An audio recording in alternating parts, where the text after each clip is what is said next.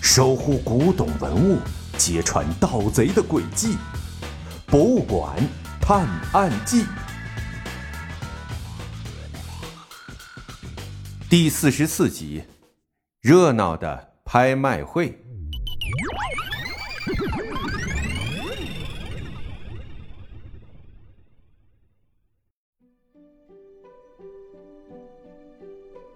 自从坠湖以后，财神爷再也没有了消息，古董盗窃案也有段时间没发生了。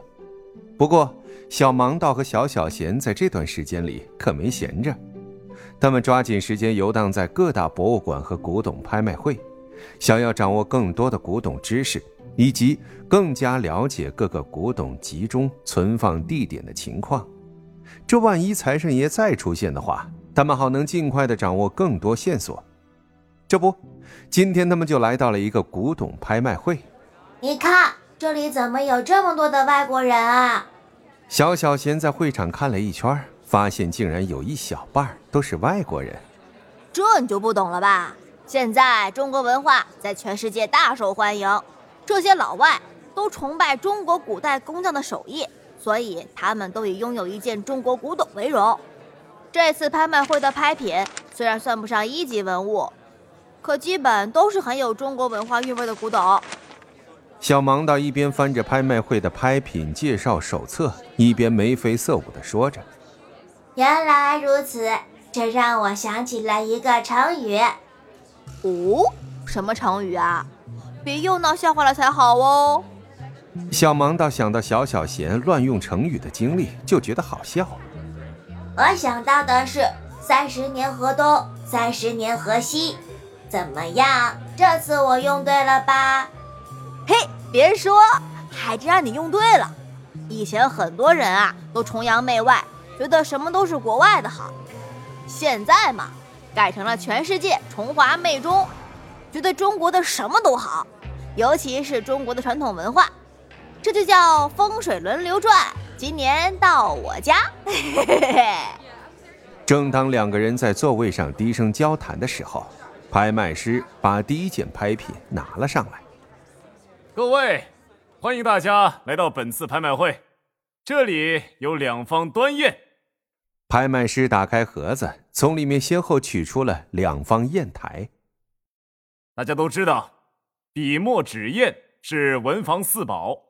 一方好的砚台不仅能让写字画画更顺畅，也有很高的收藏价值。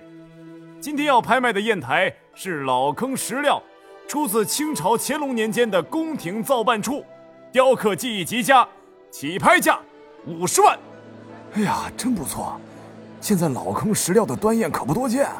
你看那花纹雕的，真漂亮。我一定得拿下它。拍卖师介绍完拍品后，等着拍卖的人们交头接耳的发出一阵小声的讨论。拍卖师敲了几下锤子。现场安静下来之后，他接着说：“不过，委托方有一个要求，好东西要归识货的人。这两件拍品里有一件真品，一件赝品。大家如果能分辨出真伪，这方老坑端砚才会正式成为拍品。如果没人识货的话，大伙儿就只能遗憾的错过这方砚台了。感兴趣的朋友可以上前来。”近距离鉴别，不用看了。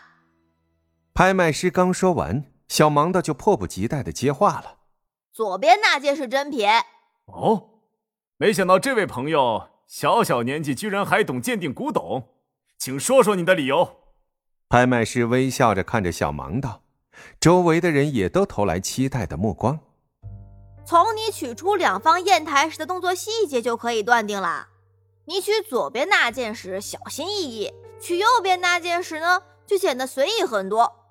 而且，你介绍砚台的时候总是不经意的指向左边那件，还会时不时的看向它。我估计你怕自己弄混了，所以呀一直在提醒着自己。所以呢，左边那件是真品。小芒的双手交叉抱在胸前，摆出一副很自信的样子。喂。你破坏了人家的规矩，人家说的是鉴定古董，不是让你逻辑推理呀。小小贤看到拍卖师表情有些不对，用胳膊不停的捅着小芒道：“不管怎么样。”拍卖师深吸了一口气说：“既然分辨出了真伪，就开始拍卖吧。”五十五万，六十万。拍卖师一宣布开始，下面纷纷开始叫价。最后。这方老坑端砚居然被一个外国人以两百万的超高价格拍到了，这些老外真是为了拥有一件中国古董不惜下血本啊！几件小的拍品过后，终于到了本次拍卖会的重头戏——压轴拍品开拍。拍卖师把拍品一拿上来，人群中就爆发出了一阵惊呼。